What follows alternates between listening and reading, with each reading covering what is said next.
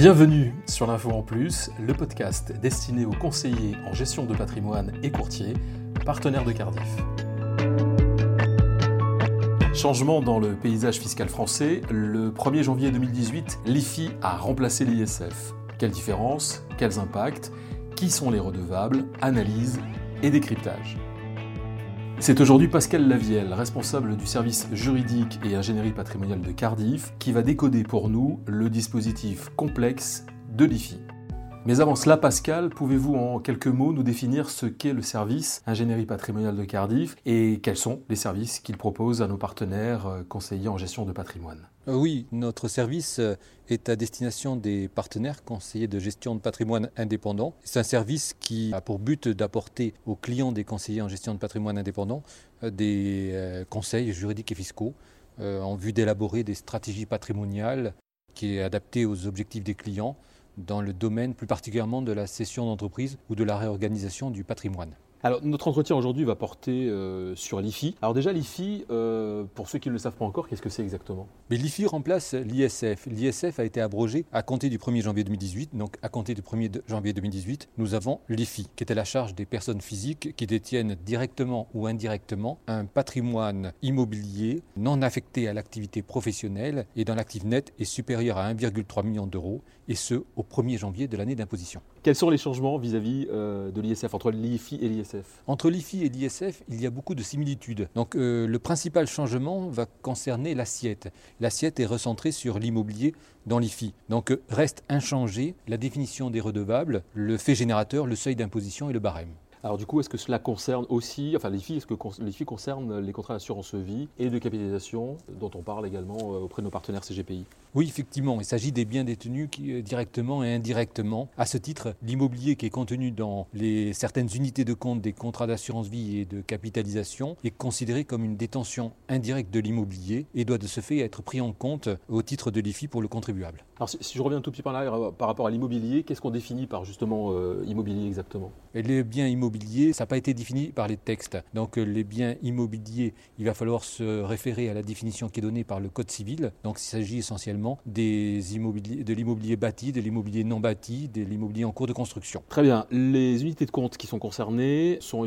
j'imagine, essentiellement des SCI et des SCPI oui, mais il s'agit euh, pour l'essentiel des SCI, des SCPI, des OPCI et des OPC et fonds d'investissement qui sont composés à plus de 20% d'immobilier.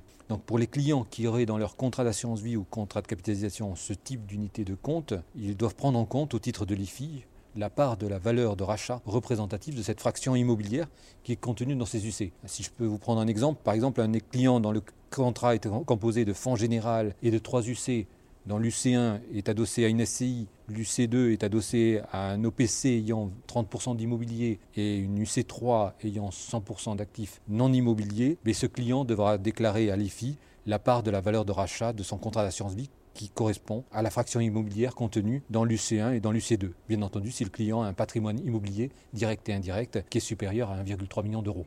Il y a une règle particulière en ce qui concerne euh, les UC adossés à des SIC oui il, oui, il existe une, euh, en outre une règle particulière pour les SIC, c'est-à-dire les sociétés immobilières d'investissement cotées qui sont contenues dans les unités de compte. Elles ne seront pas prises en compte si le souscripteur euh, et sa famille détiennent moins de 5% du capital social de cette SIC. Euh, Pascal Lavielle, on n'a pas encore abordé le sujet des non-résidents. Qu'en est-il pour les non-résidents? Est-ce qu'ils sont du coup eux aussi concernés par l'IFI Oui, les non-résidents sont également concernés par l'IFI mais pas de la même manière que les résidents fiscaux français, qui, eux, les résidents fiscaux français, c'est pour leurs actifs immobiliers qui sont situés en France et hors de France. En revanche, pour les non-résidents, les non-résidents sont euh, soumis à l'IFI uniquement pour les actifs immobiliers qui sont situés en France. il y a par ailleurs une autre règle pour les, impatriés, c'est-à-dire les résidents fiscaux français qui n'ont pas été domiciliés fiscalement en France au cours des cinq années précédentes, celle du transfert de leur domicile en France. Ceux-là ne seront soumis à l'IFI qu'à raison de leur actif immobilier qui est situé en France.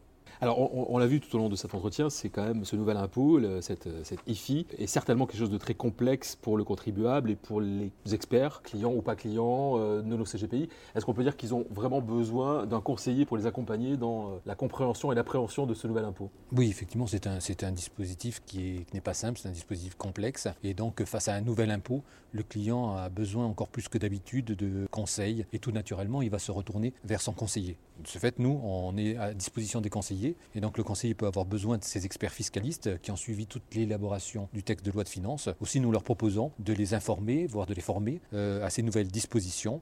Et nous sommes à leur disposition pour les, accompagner face aux différentes questions que se posent leurs clients. Donc un accompagnement, une formation, l'ingénierie patrimoniale et le service juridique et fiscal de Cardiff est à la disposition de nos partenaires CGP et courtiers. Nous sommes tout à fait à la disposition de nos partenaires pour les accompagner, pour les aider euh, devant toutes les problématiques euh, juridiques fiscales, donc plus généralement toutes les problématiques patrimoniales pour euh, répondre aux objectifs de leurs clients. Alors Pascal Lavielle, c'était un premier podcast que nous faisons ensemble. Il y en aura d'autres? J'espère bien. ok. Bah alors merci beaucoup et à la prochaine. Merci. Les analyses et informations contenues dans ce podcast sont destinées exclusivement aux courtiers et conseillers en gestion de patrimoine, partenaires de Cardiff.